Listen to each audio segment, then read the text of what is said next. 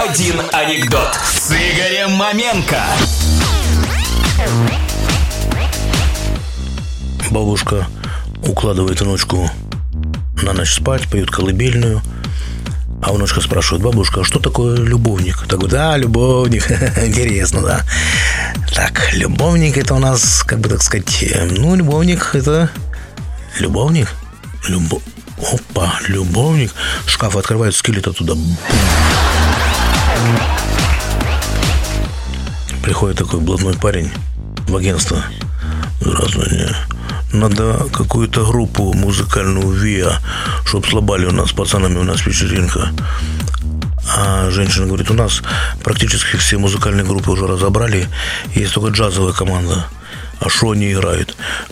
Это музыка. Ну, музыка только своеобразная, это джазовая музыка. Базару нет, давай.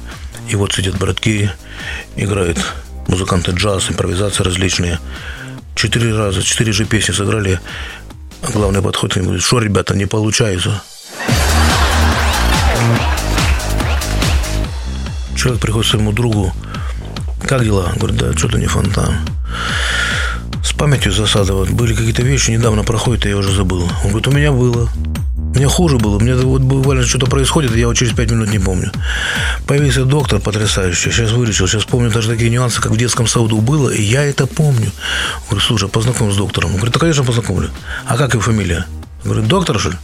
Ну да. Который меня вылечил. Ну да. Ну, есть фамилия у него. Так, сейчас скажу.